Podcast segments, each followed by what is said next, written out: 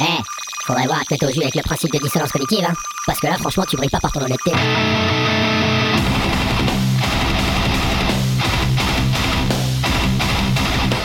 Dissonance cognitive. L'émission rock metal alternative. Sur Radio Cause Commune 93.1 FM. Et bonsoir et bienvenue pour ce nouvel épisode de Dissonance Cognitive sur Radio Cause Commune 93.1 FM Paris. Dissonance Cognitive, l'émission sur la scène rock metal alternative. Alors ce soir, j'ai le plaisir de recevoir Jay de la, matière, de la chaîne Matière à écouter. Bonsoir Jay. Bonsoir Ben, merci de me recevoir. C'est un plaisir, c'est un plaisir. Merci à toi d'avoir accepté cette, euh, cette, cette, cet entretien ensemble. Alors, comme le veut la tradition, première question, matière à écouter, c'est qui et c'est quoi? À toi. Alors, matière à écouter, ça date de mars 2021, précisément de mars 2021. J'avais créé ma chaîne YouTube en 2017, donc il y a déjà un petit bout de temps, mais disons que j'avais jamais vraiment réussi à concrétiser une idée de, chaîne YouTube, de médias, comme ça me convenait. Mais bon, au bout d'un moment, il faut bien se jeter à l'eau, et du coup, euh, ça, ça a été ce jour-là, le 15 mars 2021.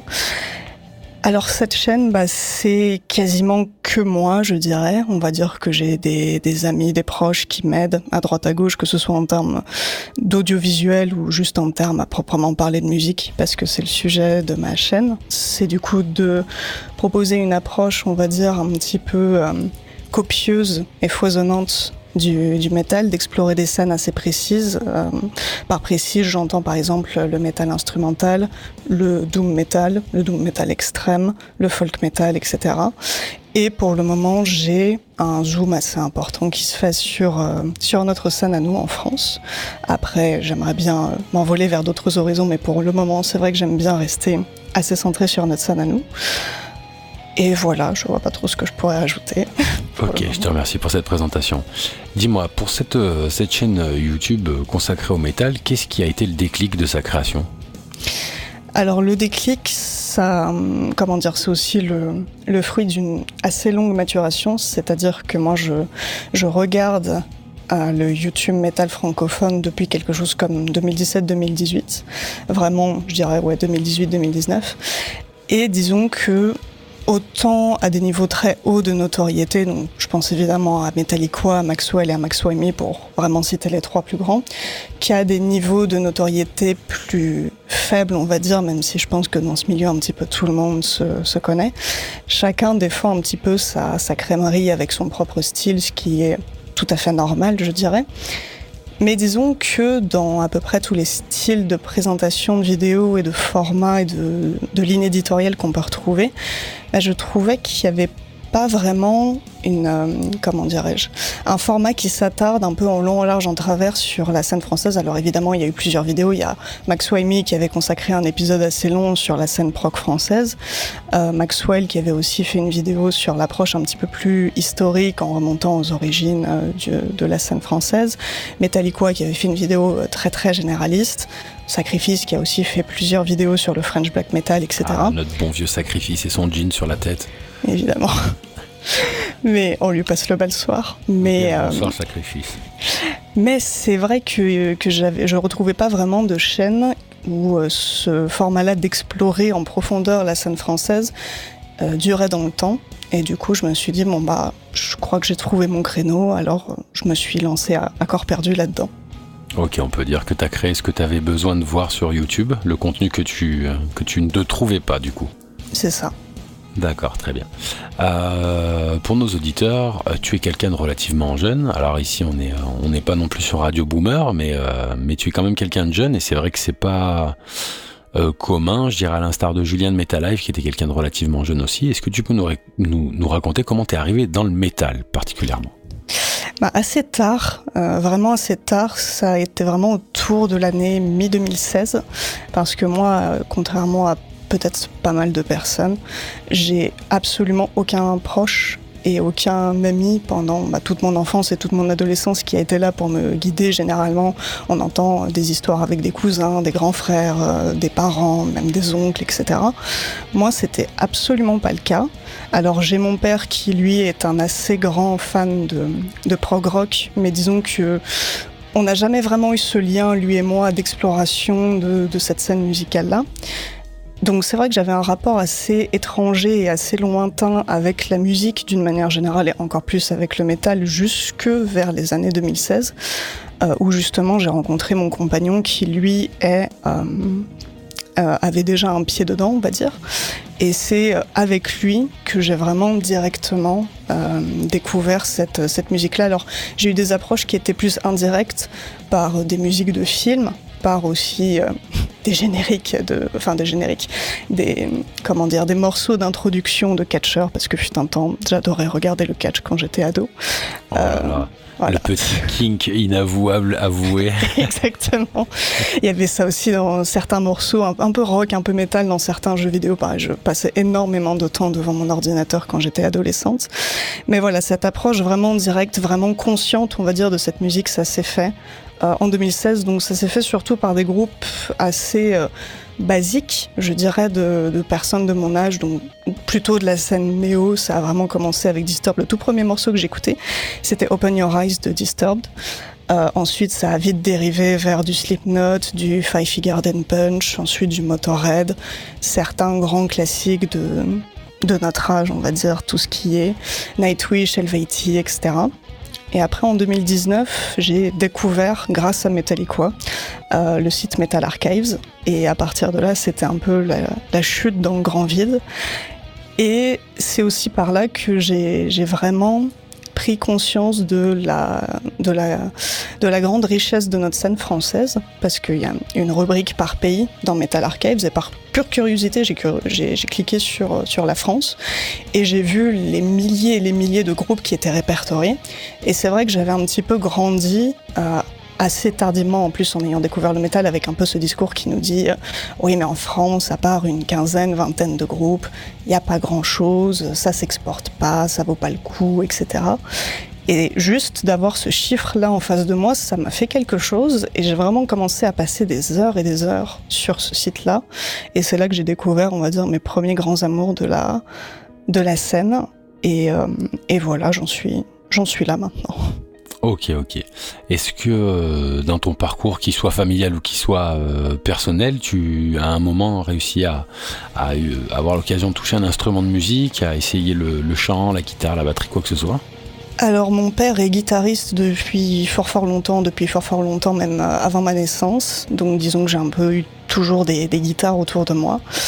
Euh, mais j'en ai même une derrière moi actuellement qui m'a été offerte par mon père mais je m'y suis jamais vraiment mis. Pour le moment, j'ai pas, j'ai essayé, mais ça m'a pas retenu plus que ça. Après, depuis gamine, j'ai toujours une fascination assez grande, assez forte pour la batterie, mais c'est sûr que ça demande des moyens tout autres que de entre guillemets simplement se procurer une guitare et ne serait-ce que commencer à apprendre à jouer même en autodidacte. La batterie c'est quand même une autre paire de manches. Euh, Mis à part ça, ouais non, ça se résume un petit peu à ça. J'ai généralement tendance à dire que le seul poste actuellement que je pourrais occuper dans un groupe, ce serait celui de parolière, parce que j'écris énormément et j'aime aussi beaucoup euh, écrire de, ce qui pourrait s'apparenter à des textes de chansons. Je commence à me dire que bah, le chant, pourquoi pas, mais pour le moment, c'est vraiment un stade euh, ou bien d'admiration pour la batterie, ou bien de de, de, de, relations très lointaines pour la guitare ou bien peut-être d'idées en devenir pour le chant, mais c'est à peu près tout. On sent à travers tes vidéos une personne relativement intro, introspective, peut-être presque un petit peu timide, oserais-je, si je puis me, me permettre. Est-ce que tu penses que tu auras l'occasion de braver la, la peur du, du live? C'est une excellente question. Après, de par certaines autres activités aussi de par mon parcours scolaire, j'ai quand même été amenée à me confronter à une audience plus ou moins importante, dans des conditions bien sûr toutes différentes, parce que passer, on va dire, un, exposé euh, devant, une salle de classe et, euh, et faire des tours de magie à quelques personnes, c'est pas franchement la même chose. Et également, se, dire, se livrer à travers un instrument, ça doit être encore autre chose. Euh, je pense que c'est quelque chose que j'oserais faire. Après, comment je m'en sortirais, ça, seul Dieu pourra nous le dire. Ok, je te remercie. Est-ce que tu peux... Alors, on va... on, va pas tarder à faire une petite pause euh, musicale ensemble avec les morceaux que tu nous as proposés, proposé, excuse-moi. Mais avant ça, je voulais qu'on, enfin voilà, on, parlera un petit peu plus du côté intellectuel de, la force juste après, mais je voulais que tu nous parles un peu de ton parcours professionnel. Euh, si bien sûr c'est pas trop indiscret. Euh, quel parcours pro tu as pour, pour dégager autant de, culture et, être aussi cultivé au sein de tes, vidéos? On sent qu'il y a quelque chose, il y a un amour profond de la langue française, il y a un amour des lettres. Euh, voilà, si tu peux nous en dire plus, ça, serait super. Bah, merci beaucoup déjà. Alors ce sera plutôt euh, parcours scolaire parce que c'est vrai que, comme tu l'as dit, en raison de mon jeune âge, mes expériences professionnelles sont euh, extrêmement réduites. Tant aussi bien que bon, je, suis encore en études, donc j'ai pas vraiment eu d'expérience professionnelle sur le long terme.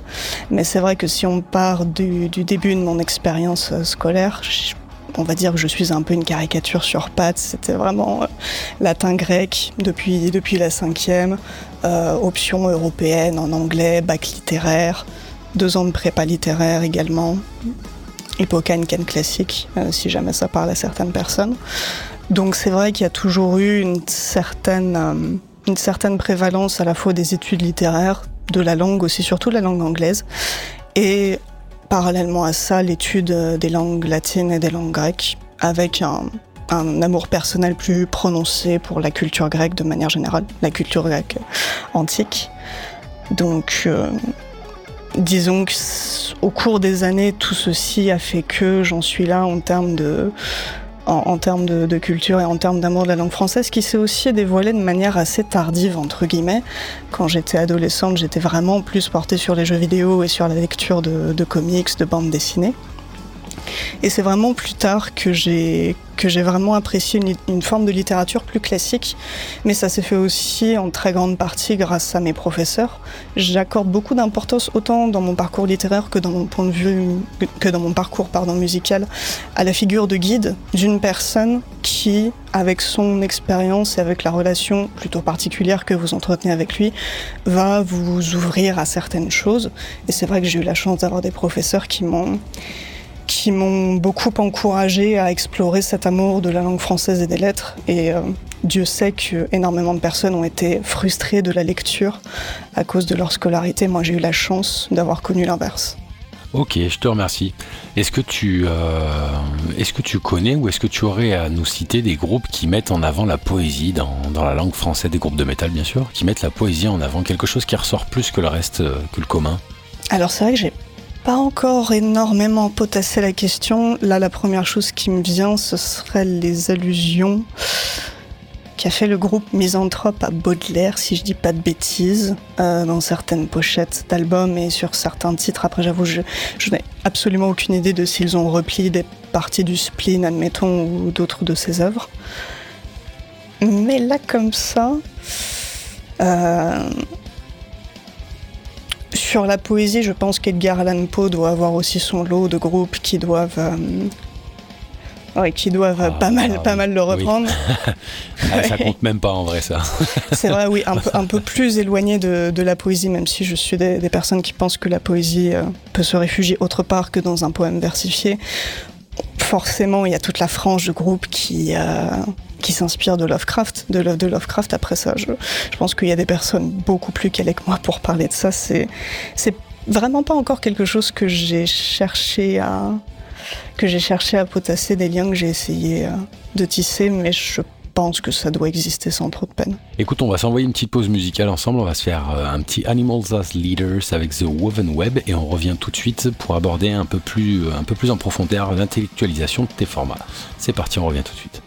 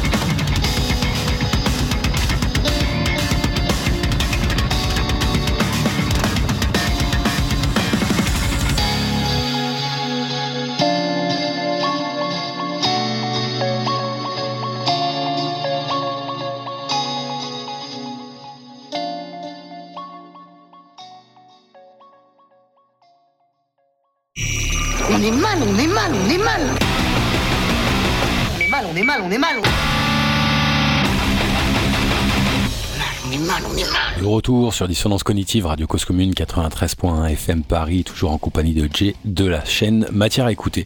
C'était donc Animals as Leaders de- et avec le titre The Woman Web.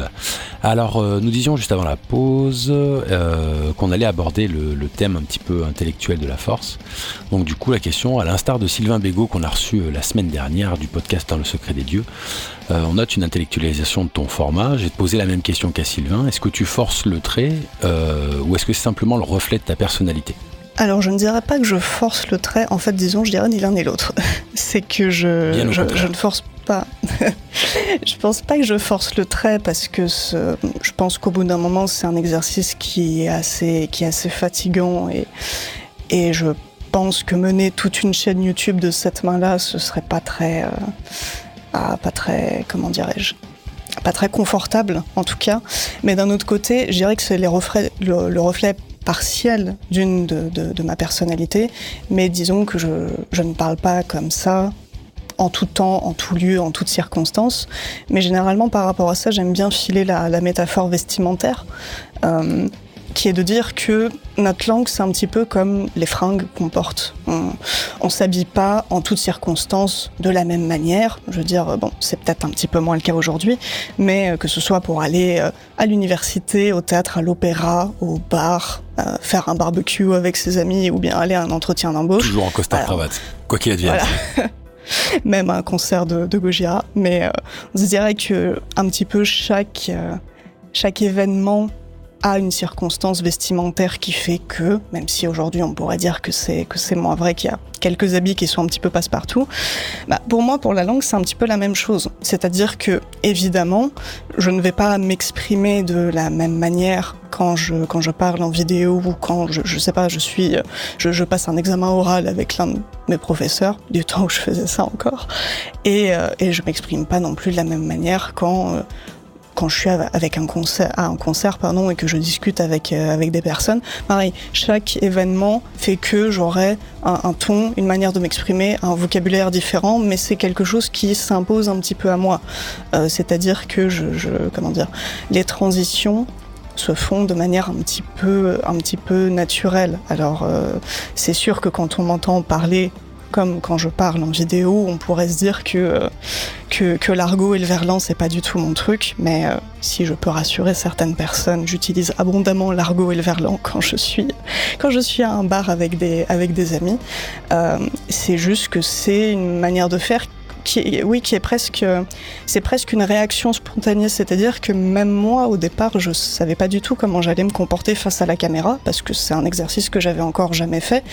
Et c'est sûr que, bah, quand on pose une caméra devant une personne, elle se comporte de manière assez, assez différente. On a tous des tics un petit peu qui ressortent, qu'ils soient, qu'ils soient linguistiques, langagiers ou même physiques, quand on a une caméra euh, qui nous, qui, nous capture.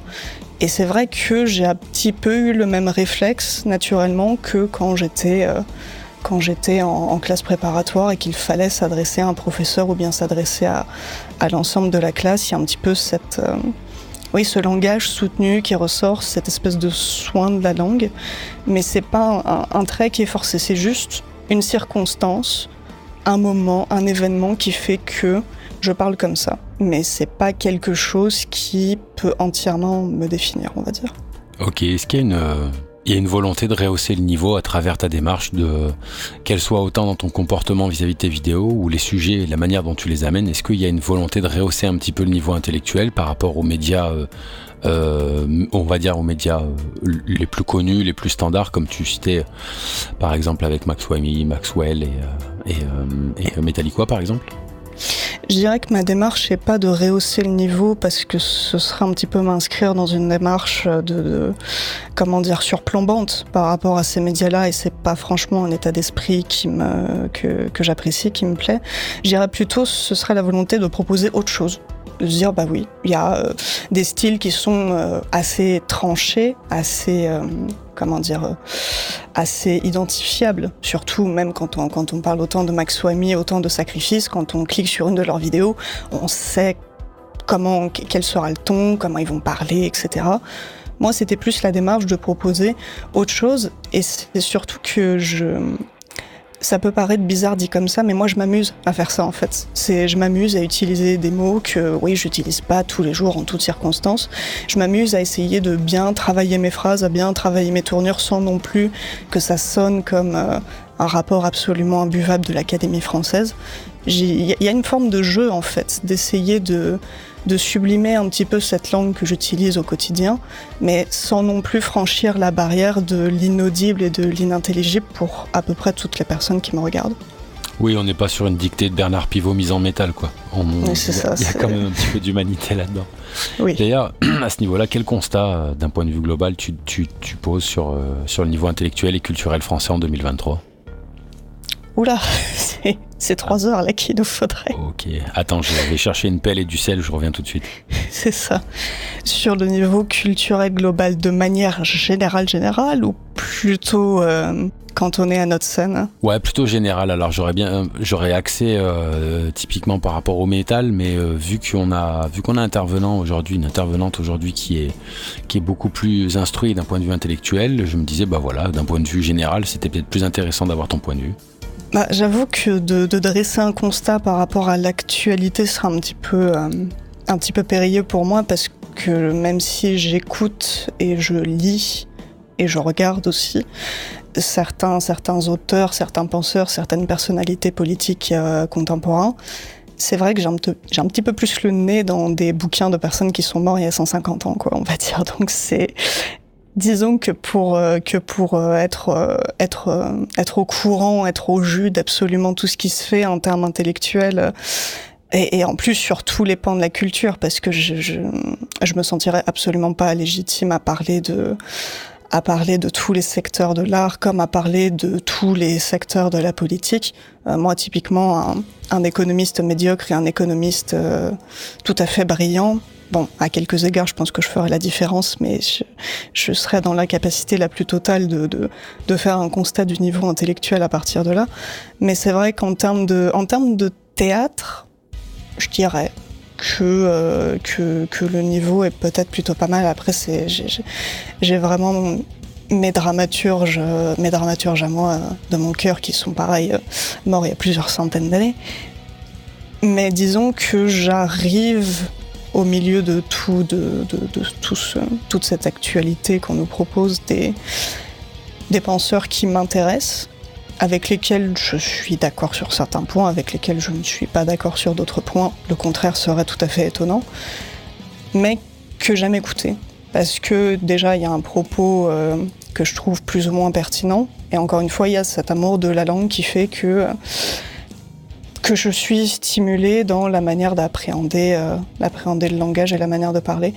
Mais pour répondre un peu plus directement à ta question, je dirais pas qu'il est médiocre. En fait, on, on, pourrait le juger médiocre, mais est-il plus médiocre que le niveau intellectuel, culturel global de ces, de ces 50, 30, 70 dernières années? Ça, j'avoue, j'en sais, j'en sais absolument rien. C'est sûr que euh, c'est peut-être plus rare pour moi ouais, de mettre la main sur un nouvel auteur et de, de, de nouvelles personnes en fait que, que, que, qui, qui me donnent entre guillemets suffisamment à manger, suffisamment à penser. Bon, c'est pas la perdition totale. Non, non, non, mais c'est pas non plus, euh, c'est pas non plus l'extase à tous les niveaux, en tout cas pas pour moi. C'est pas le rayonnement des années Victor Hugo, quoi. Oui, et encore, est-ce que, euh, est-ce que vous avez Victor Hugo, ça rayonnait euh, en dehors d'une poignée de personnes? Rien n'est moins sûr.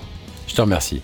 Euh, écoute, tu prends pas mal de temps pour dénicher des raretés et des pépites internationales. Euh, ce, petit truc, ce petit groupe rarissime là, est-ce que tu es du genre à jubiler à l'écoute d'un titre ou d'un groupe que, très peu de gens connaissent? Ou est-ce que tu fais juste office de passeuse de son de manière très simpliste sans y, euh, sans y apposer ce côté un petit peu élitiste dans la manière d'être? Je dirais qu'il y a oui, une certaine forme de, de, plaisir en tout cas à trouver des groupes et des morceaux qui enregistrent très très peu de vues, qui ont une très faible audience, et de d'arriver à les trouver euh, et de se dire euh, bah c'est complètement génial et il y a 50 personnes qui ont écouté ça quoi. Mais euh, mais c'est vrai que moi d'une manière générale j'aime bien mettre l'accent sur des sur des groupes dont, très peu de personnes parlent et évidemment dans ma manière de sélectionner des groupes bah, j'essaye toujours de leur trouver quelque chose d'intéressant ou également de, de, de présenter des groupes que, que j'adore absolument. Euh, après, est-ce qu'on pourrait parler de démarche élitiste Je ne sais pas trop. C'est juste que j'essaye, ouais, un petit peu constamment d'aller euh, d'aller un peu sortir de ma zone de confort et surtout de ma zone de connaissance, de me dire bah oui, c'est sûr que dans un certain genre, j'ai déjà beaucoup à manger, mais euh, mais est-ce que ça m'intéresserait pas d'aller chercher autre chose que les groupes que j'écoute en boucle depuis plusieurs mois ou depuis plusieurs années quoi? Ok, est-ce que euh, est-ce que euh, pas que ça t'a non pas vexé, je n'irai pas à ce point-là, mais est-ce que ça t'a tiqué le fait que, que j'utilise ce mot élitiste Tu vois, c'est souvent ce qu'on peut penser euh, quand on voit au premier abord euh, des chaînes justement comme, comme Matière à écouter ou comme Dans le secret des dieux, vu qu'on a, un, on va dire, une sorte de standard métal en France qui est le, le beauf Zizicopter, on va dire que c'est le point zéro. Euh, Je pense que si on part de ce point zéro là, vos, vos contenus vont paraître élitistes, même si votre comportement ne l'est pas. Euh, pour Monsieur Zizicopter, ça va paraître élitiste. Ce côté, euh, mon Dieu, elle a pas parlé du dernier, du dernier Metallica, mais elle nous a sorti un, un groupe, euh, un groupe inconnu de, de, de du, du, de, de, Bolivie, un groupe de Bolivie avec 16 abonnés, et, 34 euh, albums et euh, une discographie de 16 ans de, de discographie de 16 ans. Donc voilà, il y, a ce petit côté-là qui peut, qui peut paraître. Et c'est pour ça que je voulais venir aussi euh, casser un petit peu ces codes et casser ces préjugés avec le côté euh, élitiste qui peut être visible euh, du côté immergé de l'iceberg, entre guillemets. Quoi. Après, encore une fois, je pense que c'est.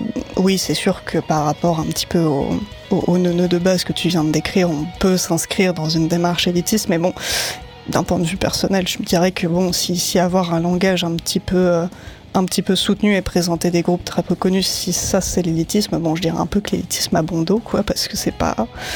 J'ai pas l'impression que ce soit absolument l'alpha et l'oméga de, la chose la plus, plus élitiste possible, sachant quand même qu'élitiste aujourd'hui ça ça a une connotation très négative en voilà, soi. Pas, pas très voilà. très amélioratif quoi. Donc euh, il faut voir d'où on parle aussi, parce que c'est sûr que bah quelque chose qui va être élitiste pour toi ne l'est pas forcément pour moi, ne l'est pas forcément pour euh, les personnes qui nous écoutent, etc. Donc, euh, mais d'une manière générale. Par rapport à ce que tu disais en mode ouais, elle a pas parlé euh, du dernier Metallica, du dernier album euh, d'un groupe très, très très connu, mais euh, elle passe son temps à, à trouver des choses qui ont un petit peu moins de couverture. Encore une fois, c'est la volonté de proposer quelque chose de différent. Moi, à ma petite échelle, avec mon petit nombre d'abonnés, je pense pas vraiment qu'il y ait une seule foutue personne en France et dans le monde qui ait besoin de moi pour lui dire euh, coucou le dernier Metallica est sorti en fait ouais, c'est okay, je, euh, voilà je, je, les gens ont pas besoin de moi pour découvrir même au niveau de notre scène française les gens ont pas besoin de moi euh, pour découvrir Gojira ni Massisteria, ni Trust, ni euh, tous ces grands groupes non. qui bénéficient d'une couverture assez importante. Enfin, je veux dire, si on prend vraiment euh, dans la manière la plus, la plus triviale de le dire, c'est pas une gamine de 22 ans qui, qui va apprendre ce que c'est que les grands noms du métal à quelqu'un qui en a 20 de plus. Euh, très très clairement. Est-ce qu'il y a un côté... Euh, comment dire Un côté empathique, comme une sorte d'un petit peu de... Attention, c'est très réducteur ce que je vais dire, mais est-ce qu'il y a un côté, tu prends pitié de, ces groupes qualité euh, à tes oreilles, mais qui ont très peu d'écoute? Je dirais pas que c'est une démarche empathique, mais plutôt une démarche de, comment dirais-je, euh, d'envie spontanée de parler de ce qu'ils font. En fait, moi, c'est littéralement pour ça que j'ai commencé ma chaîne, c'est qu'au bout d'un moment, j'ai découvert une poignée de groupes qui officiaient dans le, style aux, aux limites un peu flou, mais de métal euh, instrumental.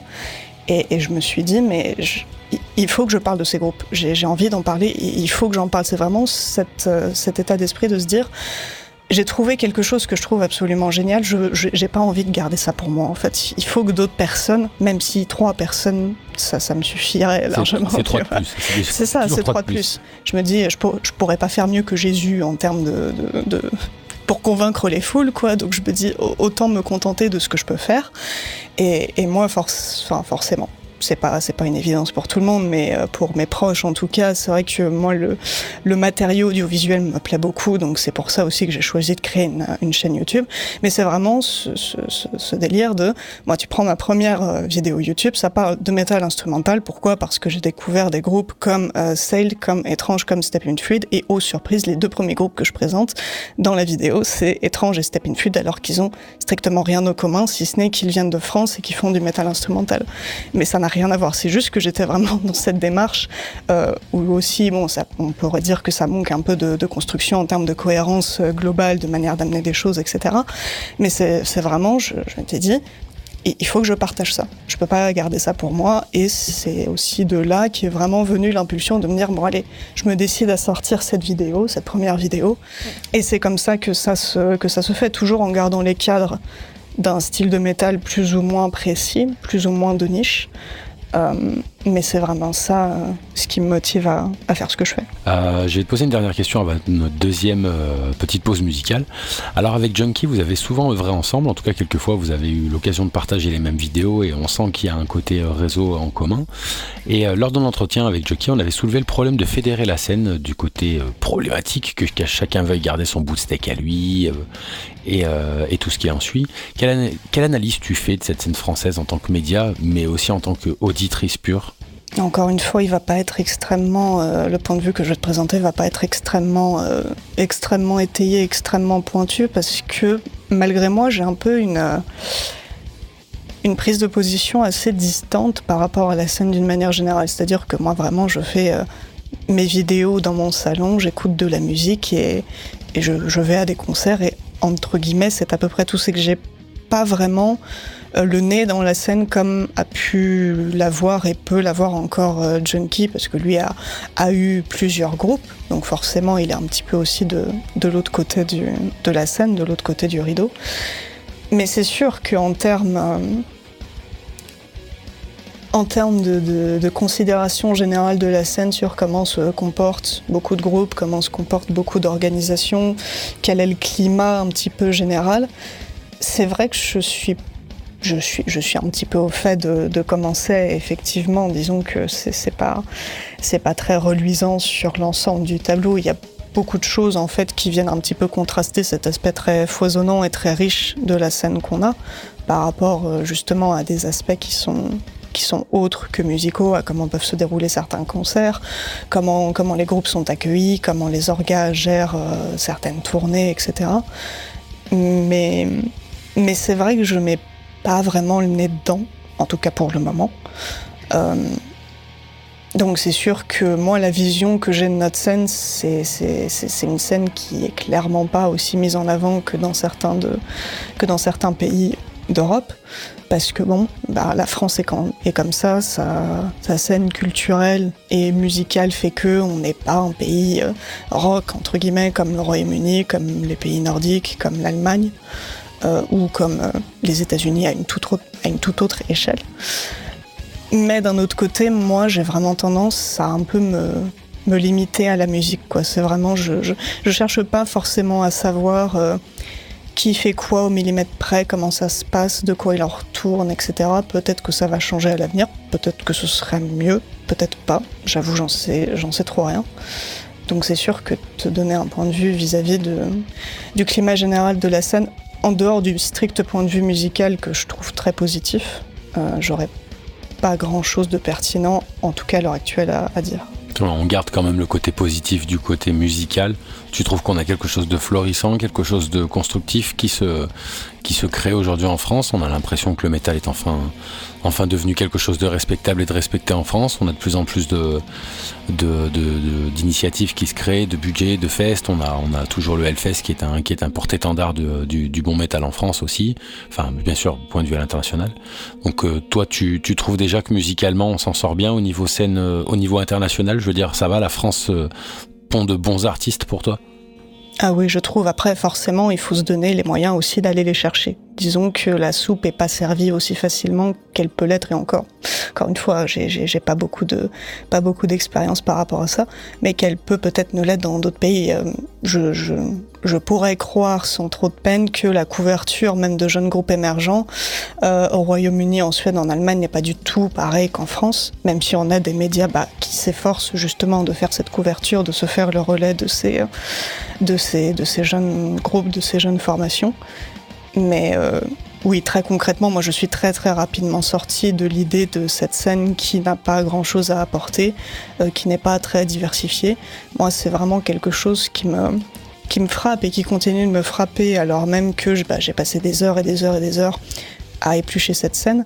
Et c'est vraiment quelque chose que, j'ai envie de, transmettre et que j'ai envie de montrer, même pas forcément de démontrer, parce que j'ai pas non plus envie de, venir faire la leçon aux personnes qui peuvent tomber sur mes vidéos, mais juste de leur dire, bah tenez voilà, ça ça existe. Et c'est sûr, ça a pas beaucoup de vues, c'est même parfois pas très facile de les retrouver, euh, même en ayant le, le nom et l'album, mais ça existe.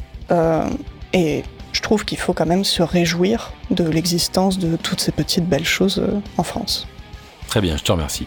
Eh ben écoute, on reviendra euh, juste après cette deuxième pub, euh, deuxième pub, deuxième pause musicale, excuse-moi, on reviendra sur un peu plus, plus profondément certains aspects de la scène. Et pour l'instant, deuxième coupure avec Moonspell et Ravenclaws. On revient tout de suite.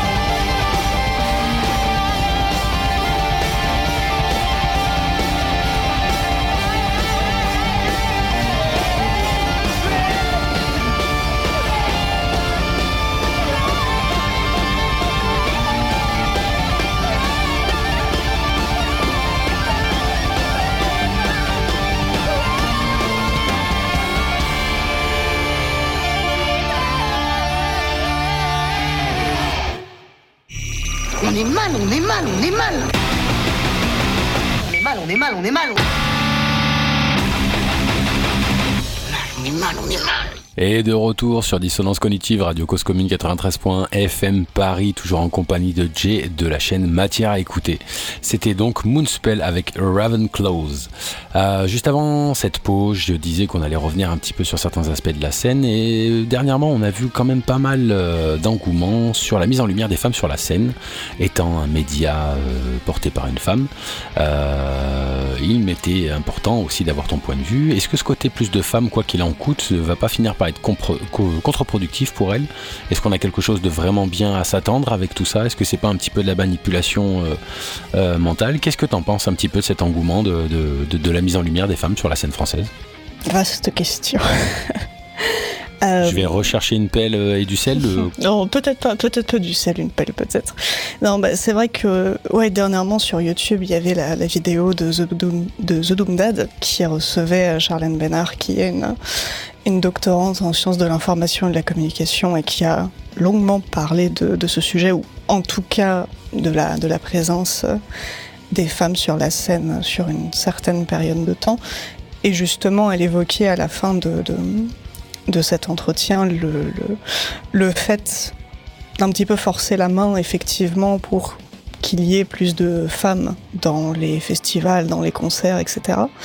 Et euh, justement que l'effet un petit peu vertueux de ça, parce que c'est sûr que quand on dit euh, plus de femmes quoi qu'il en coûte, alors je dis pas que c'est forcément euh, son, son propos de dire plus de femmes quoi qu'il en coûte, mais c'est sûr qu'il y avait peut-être cette, cette, le fait de songer à mettre plus de femmes sur scène en leur qualité de femmes, parce qu'elles sont des femmes, euh, que ça allait avoir pour effet vertueux de, rendre normal en fait leur présence et que du coup après euh, il ne serait pas nécessaire de maintenir ad vitam aeternam cette, euh, cette politique un petit peu de, rééquilibrage, de, de, parité, de plus de représentativité, je sais pas trop comment on pourrait dire, pour que finalement bah, la question ne se pose même plus et que c'est comme si ça avait toujours été comme ça, on va dire. Bah, sur cette question-là, j'ai. Comment dirais-je? C'est assez compliqué parce que. On va dire qu'au sein du métal, chaque genre, chaque sous-genre, chaque scène, chaque sous-scène, sous-sous-scène un petit peu sa propre histoire avec la représentation féminine et ses propres évolutions. On va dire que ouais, euh, l'image des femmes au sein du, du metal symphonique n'est absolument pas la même qu'au sein du black metal, euh, n'est pas du tout la même qu'au sein du folk metal, etc.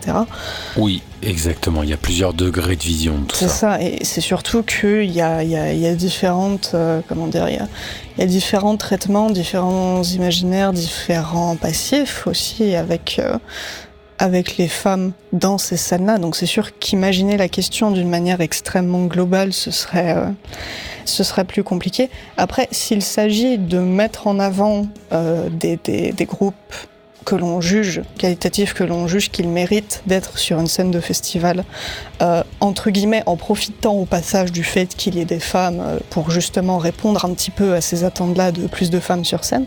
Après, c'est sûr qu'il y a aussi la politique de, enfin la politique, l'ambition de, de jouer sur les deux tableaux, de se dire euh, more women on stage, mais aussi more women on backstage. Il y a aussi ce, ce souci-là des, des, des techniciennes qui est et des ingés qui est très, très importante pour certaines personnes. Mais oui, s'il s'agit de, mettre en avant des groupes qu'on juge qualitatifs en profitant du fait qu'il y ait des femmes dans, la formation pour, euh, pour justement un petit peu euh, pousser cette espèce de, revendication, euh, j'ai envie de dire pourquoi pas. Parce que des, groupes de qualité avec des femmes dedans, ça existe à foison, à tort et à travers, mais encore une fois, il faut se donner les moyens d'aller les chercher.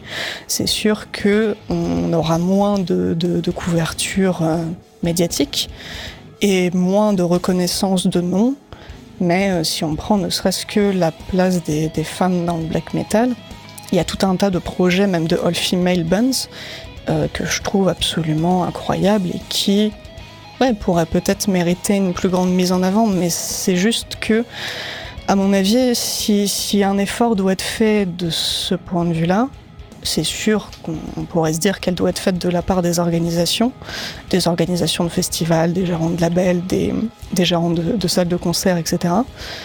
Mais d'après moi, il faut aussi qu'elles viennent des auditeurs eux-mêmes. C'est que si- s'ils veulent écouter plus de femmes, s'ils veulent voir plus de femmes, bah, c'est aussi à eux d'aller trouver les groupes, à eux de composer euh, leur propre discothèque, on va dire, avec plus de femmes dedans, à, se déplacer à des concerts plus spécifiques pour trouver, pour, pour voir ces groupes-là. Donc ce serait plutôt euh, envisager ça comme un effort commun, mais c'est sûr qu'il y a la sempiternelle question de la contrainte qui se pose et bah, comme je te l'ai dit, moi je, je fais pas, j'ai jamais fait partie d'un groupe, j'ai jamais vraiment eu le nez de l'autre côté de la scène en profondeur. Forcément, je commence à avoir pas mal de connaissances qui me rapportent énormément de choses de cette partie-là de la scène, mais pour autant à te, te, dire, euh, te, te donner même des axes, un petit peu de propositions pour voir comment mettre ça en place de manière la plus, vertueuse possible, parce que euh, parce que c'est sûr que ça reviendrait à titiller peut-être pas mal de personnes qui pourraient se dire euh, que c'est justement que c'est que c'est forcé et que à partir de là c'est pas que, que dans le sexe dans le métal on s'en fiche complètement que ce qui compte c'est la musique etc c'est on entend un discours euh, d'un côté comme de l'autre assez régulièrement mais c'est sûr que de proposer des choses euh, efficientes ou même réalisables bon encore une fois pour le moment je m'estime pas du tout être en mesure de faire ça. Mais dans l'idée je me dis pourquoi pas.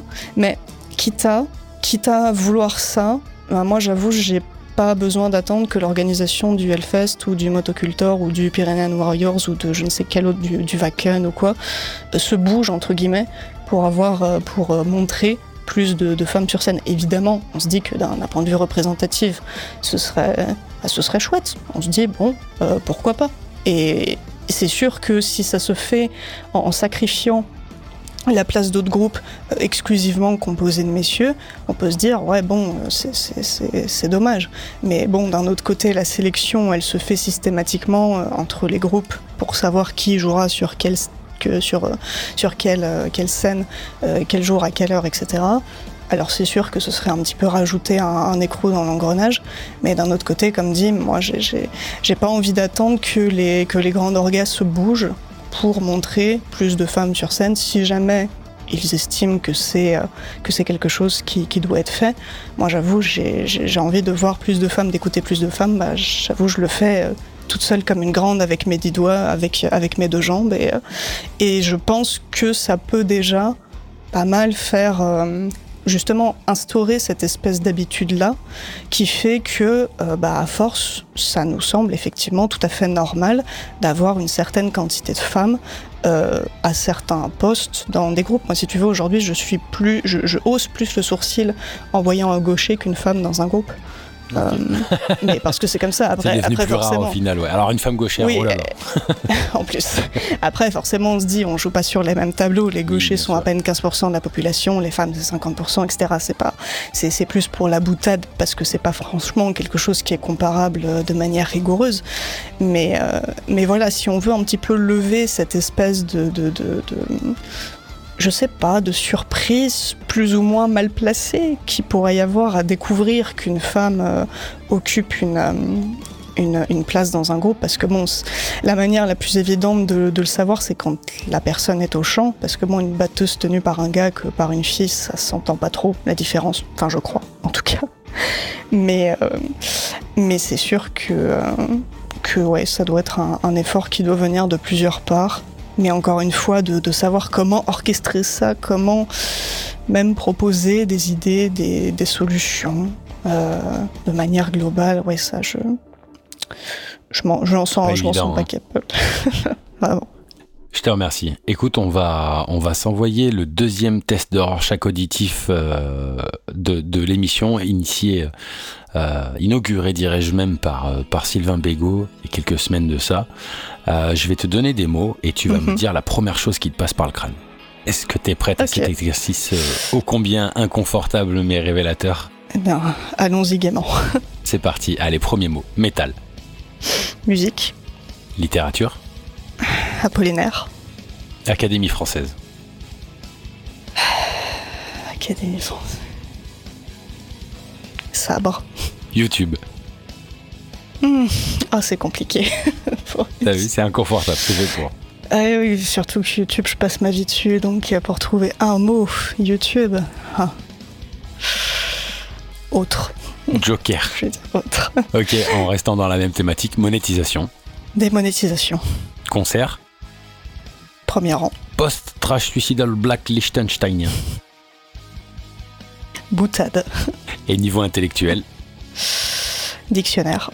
Très bien, très bien. Écoute, je te remercie. Euh, pour, cette, euh, pour ces cinq dernières minutes ensemble, je vais te demander de, de me dire les actualités de ta chaîne pour, euh, pour cette année et de faire le tour des réseaux sociaux avec lesquels on peut te découvrir ou te parler avant de finir avec notre dernière question traditionnelle. Tout à fait. Alors, pour les réseaux, je vais commencer par là, ce sera peut-être plus court. Euh, le traditionnel Facebook, euh, voilà, matière à écouter en ce qui concerne la page d'Essa Wild, avec un E à la fin de Wild, pour euh, le profil plus personnel, pour entrer un petit peu plus directement en contact avec moi. Mis à part ça, j'ai un compte sur Instagram qui n'a pas grand chose à voir avec, euh, avec ma chaîne. J'ai le même pseudonyme, mais c'est plus un compte personnel où je poste une fois tous les trois ans quelque chose. Euh, également, j'ai un compte Bandcamp. Voilà, si les gens sont passionnés par ce que j'écoute ou parce que je note de côté dans ma, dans ma liste de souhaits qui est plutôt un mémo que, très mal organisé qu'une liste de souhaits. J'ai aussi un compte Rate Your Music. euh, où j'essaie de tenir des listes d'albums qui sortent en fonction des années. Là, en ce moment, j'ai pas mal de retard, mais euh, il y a déjà beaucoup de choses à, découvrir dans, dans la playlist, euh, enfin dans la playlist, dans la liste des albums sortis en 2023. Euh, en termes de réseau, c'est à peu près tout. Et YouTube, évidemment, la chaîne YouTube. Euh, et en termes d'actualité, alors en ce moment, je travaille sur un trio d'épisodes qui vont concerner euh, la scène folk metal française euh, dans son acception la plus large. Donc, je vais m'attarder un coup sur le folk metal, un coup sur le pagan metal et un coup sur la folk tout court en France pour un peu revenir sur cette scène-là parce que ça a été le sujet de ma deuxième vidéo qui est aujourd'hui en, en répertorié, voire même en privé, parce que euh, était très mal réalisée sur tout un tas de points, autant sur la forme que sur le fond. Et, c'est vrai que YouTube offre la liberté, on va dire, d'un petit peu, euh, d'un petit peu recommencer ce qu'on, ce qu'on veut recommencer. Du coup, voilà. Il y a aussi un épisode sur la chaîne de Junkie, cette fois-ci sur la prochaine scène étrangère qu'on va explorer avec nos 10 ou 12 groupes. Euh, et pour les personnes qui ne seraient pas au courant, il s'agira de l'Écosse, de la scène d'Écosse. Et ensuite, euh, retour sur ma chaîne. Hum, bah, à part ces trois vidéos-là qui vont me prendre, je pense, déjà quelques mois de travail, peut-être des entretiens avec d'autres groupes. Pour le moment, il n'y a rien de prévu, mais c'est vrai que c'est un format que j'aimerais euh, que j'aimerais rendre de plus en plus présent sur la chaîne. Sinon, j'ai déjà d'autres idées par rapport au, au prochain style en France que j'aimerais aborder. Euh, le, le métal progressif et le métal industriel, pour nommer ces deux-là. Et c'est à peu près tout. Très bien, je te remercie. Écoute, ici à Dissonance Cognitive, on a l'habitude de poser première et dernière question euh, similaires à tous les, tous les intervenants, sauf cas exceptionnel. Alors, tu, n'y couperas pas. Euh, question initiée euh, par, euh, par Asmoth de l'époque de Parole de Métalleux, à qui je passe le bonjour, Dori et Tsiolkovski, éternel soutien devant l'éternel. toujours, toujours. Supposons que tu aies 7 milliards d'auditeurs actuellement, toute la planète t'entend, tu peux poser un cri du cœur, tu peux hurler ce que tu as à l'intérieur de toi. Qu'est-ce que tu aurais, à, dire à la planète si tout le monde t'écoutait? Je te laisse, c'est tes dernières minutes pour notre entretien. Je, je rigole toute seule par rapport à ce qui m'est venu en premier. Vas-y, vas-y, vas-y. Lisez le dictionnaire. Ok. C'est- Non, vraiment, euh, pre- premier degré, je pense que c'est c'est quelque chose que j'ai bah, que j'ai commencé à faire il y a quelque temps et que je, je continue à faire euh, de, de soir en soir un petit peu. Et franchement, je- on n'imagine pas ce que ça peut nous apporter de simplement feuilleter le dictionnaire et de de voir un petit peu tous les mots de notre langue qu'on connaît pas, peu ou plus, euh, et qui s'offrent à nous. Et je, je sais pas, je trouve que c'est un exercice qui, qui peut paraître un peu, un peu totalement même singulier euh, quand on le présente comme ça. Mais je sais pas, c'est quelque chose que je conseillerais. euh, parce que bon, je me dis que tout le monde doit avoir au moins une vieille édition de Larousse ou du Petit Robert chez soi, donc ça doit être l'un des livres que peut-être, en tout cas j'espère, beaucoup de personnes possèdent, mais ouais. lisez le dictionnaire. Sinon, lisez de la poésie. La poésie, c'est bien aussi. Guillaume Apollinaire, Jules Supervielle, René Char, c'est bien et je pense aussi que ça doit être l'une des, formes de littérature qui doit peut-être euh, le moins rebuter les personnes qui ne se sentent pas forcément d'attaquer un roman de 700 pages. Euh, et ce que je peux comprendre tout à fait. Ouais, lisez le dictionnaire, lisez de la poésie. Voilà. eh bien, je te remercie sur ces belles paroles d'amoureux de, la littérature dont, on sent à travers ta voix euh, tout, cette, tout cet engouement. Je te remercie, je te souhaite une excellente soirée et au plaisir de te, de te retrouver sur cette chaîne pour, euh, pour une actualité prochaine. Ça sera avec grand plaisir, tu es la bienvenue. Euh, je te remercie, excellente soirée à toi, à bientôt Jay. Bah, merci à toi aussi, bonne soirée. Bonne soirée, salut.